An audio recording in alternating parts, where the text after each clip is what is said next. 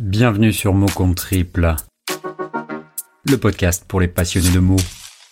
Origine, définition, digression. D'un mot, d'un seul, il sera ici question. Le mot d'aujourd'hui sera rentrer. Ce substantif féminin s'utilisait autrefois sur le débord du mois d'août, signifiant que les cartables, les cahiers, les crayons, les manuels, les stylos étaient au garde à vous.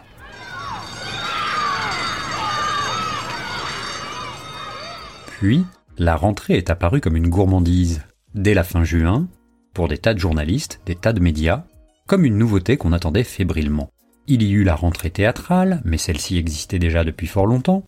Il y avait la rentrée de telle actrice, tel acteur qui alertait le public de son retour sur les planches, puis celle de tel ou tel théâtre.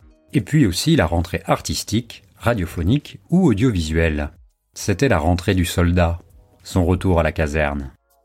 Les éditeurs, sachant mieux que tout le monde ce qui pouvait plaire à leur public, se décidèrent à concentrer leurs grosses sorties au mois de septembre et octobre. Puis, bien encombrés, dès la mi-août.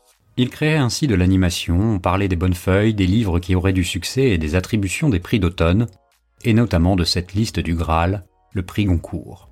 Ça bruissait, ça s'époumonnait, ça virevoltait, ça savait mieux que tout le monde les lecteurs se retrouvaient submergés par les sorties romanesques de ces rentrées littéraires. C'était pire qu'un métro à l'heure de pointe, qu'ils avaient d'ailleurs retrouvé en rentrant de vacances. Les journalistes, d'année en année, posaient la question pour tenter d'allumer le débat de la rentrée. Ne publie-t-on pas trop? Une rentrée avec trop de sorties? Cela pose question, estimait-il. Pourtant, s'il y avait une rentrée, il fallait nécessairement qu'il y ait une sortie, non? Les écoliers, les étudiants n'avaient droit qu'à une sorte de récréation extraordinaire qu'on nommait à bon droit sortie.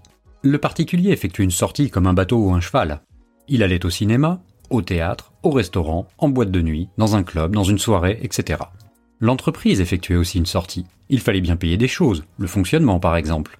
Seule la voiture de course effectuait une sortie, qui bien souvent la condamnait brutalement à une fin immédiate. Les livres, les théâtres et les écoliers n'avaient pas de sortie correspondant à leur rentrée. C'était plus poétiquement ou pudiquement la fin de saison, ou la fin de l'année. Il n'y avait que celui qui financièrement avait eu une grosse rentrée qui n'avait généralement aucune envie d'une grosse sortie. Le hiatus était peut-être là. Il demeurait une race intelligible, intelligente, sensée, qui, année après année, participant à la déforestation au nom de leur commerce, pilonnant au début de l'hiver leur grosse sortie, les éditeurs.